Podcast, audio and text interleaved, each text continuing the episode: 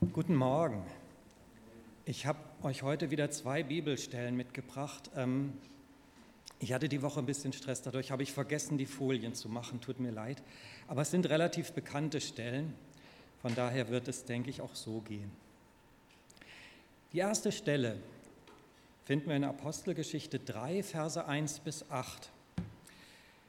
Und zwar steht da, Petrus und Johannes gingen aber miteinander in den Tempel hinauf um die neunte Stunde, da man zu beten pflegte. Und es wurde ein Mann herbeigebracht, der lahm war von Mutterleib an, den man täglich an die Pforte des Tempels hinsetzte, die man die Schöne nennt, damit er ein Almosen erbitten konnte von denen, die in den Tempel hineingingen. Als dieser Petrus und Johannes sah, die in den Tempel hineingehen wollten, bat er sie um ein Almosen. Da blickte ihn Petrus zusammen mit Johannes an und sprach, sieh uns an. Er aber achtete auf sie in der Erwartung, etwas von ihnen zu empfangen. Da sprach Petrus, Silber und Gold habe ich nicht, aber was ich habe, das gebe ich dir. Im Namen Jesu Christi, des Nazareners, steh auf und geh umher. Und er ergriff ihn bei der rechten Hand und richtete ihn auf. Da wurden sogleich seine Füße und seine Knöchel fest, und er sprang auf und konnte stehen, lief umher und trat mit ihnen in den Tempel, ging umher und sprang und lobte Gott. Die zweite Stelle, Matthäus 14, Verse 22 bis 33.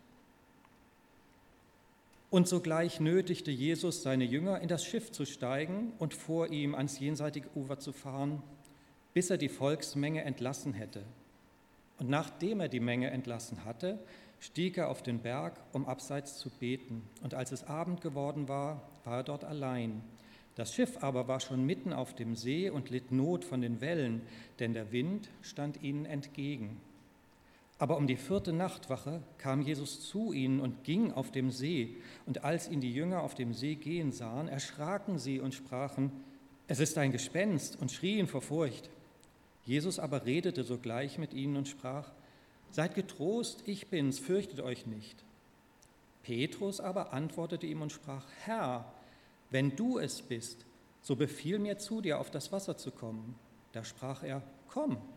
Und Petrus stieg aus dem Schiff und ging auf dem Wasser, um, Jesus, um zu Jesus zu kommen.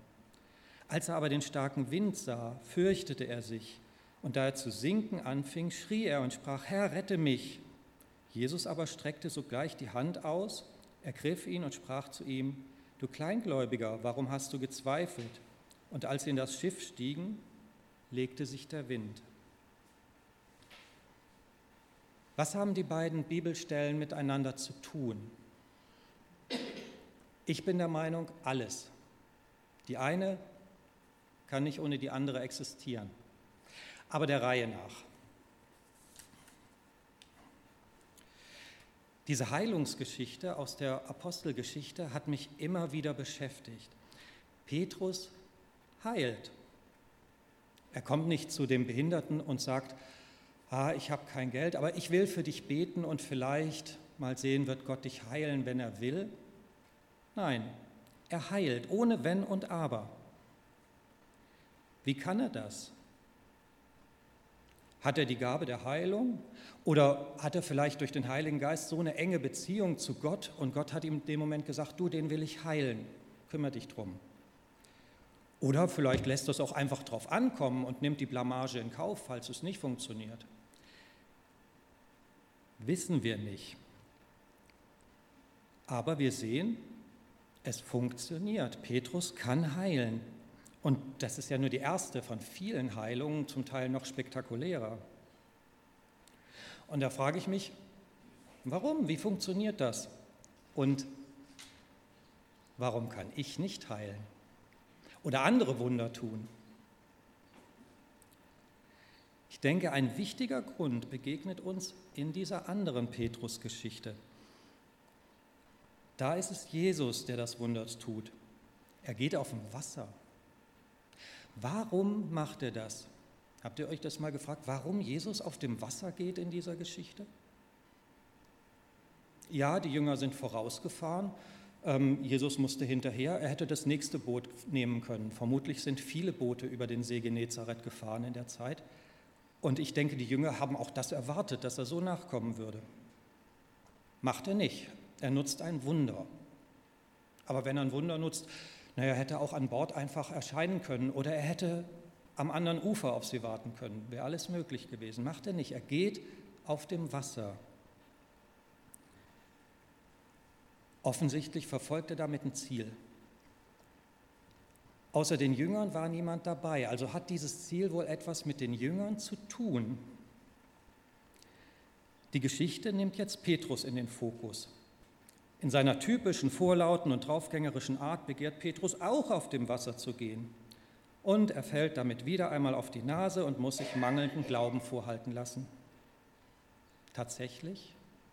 War das so? Ist Jesus auf dem Wasser gegangen, um das Scheitern von Petrus vorzuführen, um ihn als ja, Versager dastehen zu lassen? Was hat Jesus noch gleich gesagt? Du Kleingläubiger, warum hast du gezweifelt?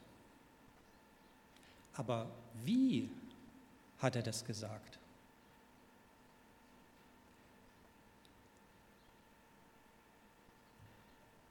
Klang es vielleicht so, oh, du Kleingläubiger, warum hast du gezweifelt? Aus dir wird nie was. Könnte ja sein. Es könnte aber auch so geklungen haben.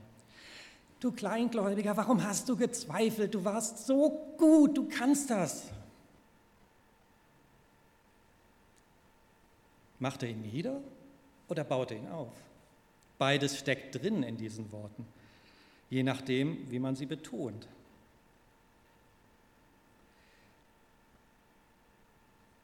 Warum hast du gezweifelt?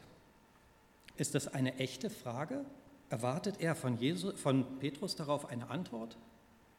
Nein, es ist eine rhetorische Frage. Und in dieser rhetorischen Frage, es ist ja ein rhetorisches Stilmittel, ja, es ist eine Frage, aber eigentlich steckt eine Aussage drin. Und die Aussage ist, Dein Zweifel war gegenstandslos. Du hattest überhaupt keinen Grund zu zweifeln. Und so betrachtet finde ich allein das schon einen krassen Zuspruch. Du hattest keinen Grund zu zweifeln, du warst auf dem richtigen Weg. Stellen wir uns noch die Frage, ja, woran hat denn Petrus gezweifelt? Was war denn sein Zweifel? Hm. Hat er daran gezweifelt, dass Jesus wirklich möchte, dass Petrus auf dem Wasser geht? Kann ich mir ehrlich gesagt nicht vorstellen. Oder daran, dass Jesus die Macht hat, ihn auf dem Wasser gehen zu lassen? Das hat er gerade erlebt, kann ich mir auch nicht vorstellen, dass er daran gezweifelt hat. Ich denke, Petrus war tatsächlich etwas vorschnell und erst jetzt, wo er auf dem Wasser steht, wird ihm so richtig bewusst, was er da eigentlich getan hat auf dem Wasser laufen bei starkem Wind und hohen Wellen. Ja, genau das. Und ich glaube, Petrus hat an dieser Stelle an Petrus gezweifelt. Selbstzweifel. Die Aufgabe ist zu groß, die ich übernommen habe. Ich schaffe das nicht. Und wenn wir die Geschichte so deuten, wird Jesu, warum hast du gezweifelt, zu einem, du kannst das. Ein mega Zuspruch, wie ich finde. Jetzt kann ich nicht in eure Köpfe schauen, ist vielleicht auch besser so. Aber ich kann mir vorstellen, dass es da Widerspruch gibt.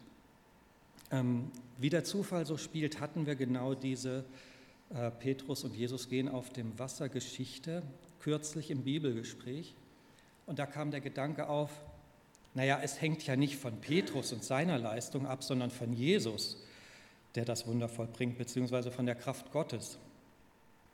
Ich bin der Meinung, es hängt sehr wohl von Petrus ab. Und ich will euch versuchen, will versuchen, euch das mit einem Vergleich zu verdeutlichen. Stellt euch vor, Thomas bekommt eine Ladung rohe Bretter geliefert. Also weiß nicht, ob es jeder weiß, unser Pastor Thomas Koschinski ist gelernter Schreiner. Jetzt kriegt er eine Ladung rohe Bretter geliefert Und jetzt hobelt er und sägt, schleift, schraubt und leimt. Und so entsteht ein wirklich schöner und sehr praktischer Schrank.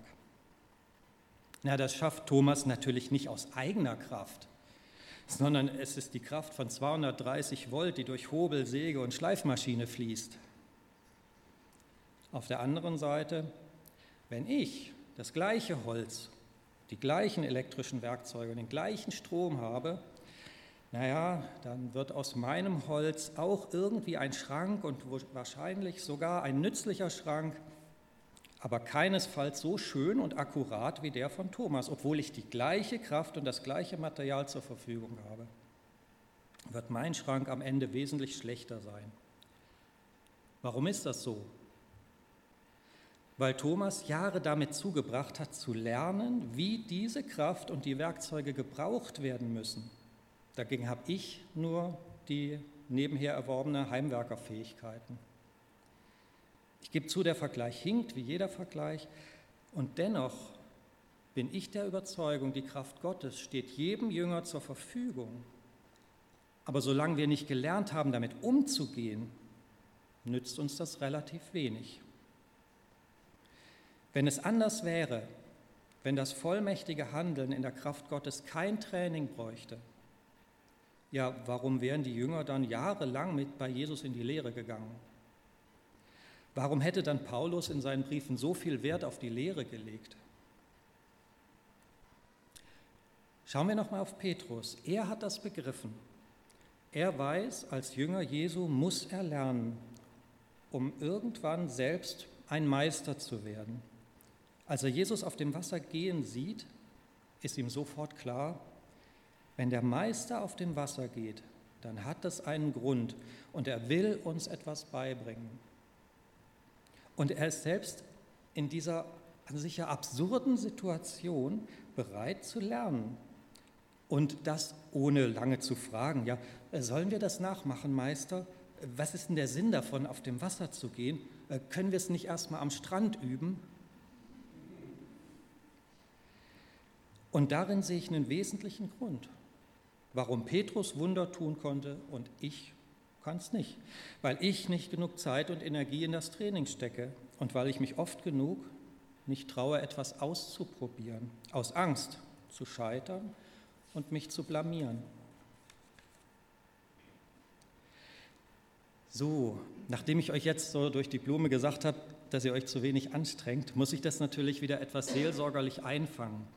Ich will ja niemanden hier eine Selbstüberforderung treiben. Schließlich sagt Jesus, ganz wichtig, mein Joch ist leicht. Wenn Christsein dich dauerhaft überfordert, ist was falsch. Und es gibt ja gute Gründe, warum nicht jeder Christ ein Petrus ist. Da ist zum Beispiel die Frage, ja, welche Christen waren denn wie Petrus? Christen, deren Schatten heilen konnte, kann sein, dass es da welche gab, aber ich kann keinen benennen. Mir ist keiner eingefallen. Also selbst unter den ganz großen Glaubensheldinnen und Helden steht Petrus nochmal heraus. Er muss ein wirklich begabter Mensch gewesen sein. Und er hat natürlich jahrelang jeden Tag vom besten Lehrer gelernt. Diese Möglichkeiten haben wir so nicht. Und dazu kommt, Petrus war Berufschrist. Er hat den ganzen Tag nichts anderes zu tun, als Christ zu sein. Und das können wir in der Kirchengeschichte sehen. Die Großen des Glaubens waren in der Regel Berufschristen, entweder aus eigener Wahl oder von Gott in den vollzeitlichen Dienst geführt irgendwie. Ja, von Luther bis Corrie Bohm war es bei den meisten so. Und das kann man ja nicht leugnen, ja. Auch wenn der Glaube mein ganzes Leben durchdringt, was er soll, dann hat jemand, der jede Woche 40 Stunden Geld verdienen muss, der sich um eine Familie kümmern muss, auf Elternabende gehen muss, einfach weniger Zeit, um Bibel zu lesen, zu beten, um Glaubensdinge auszuprobieren.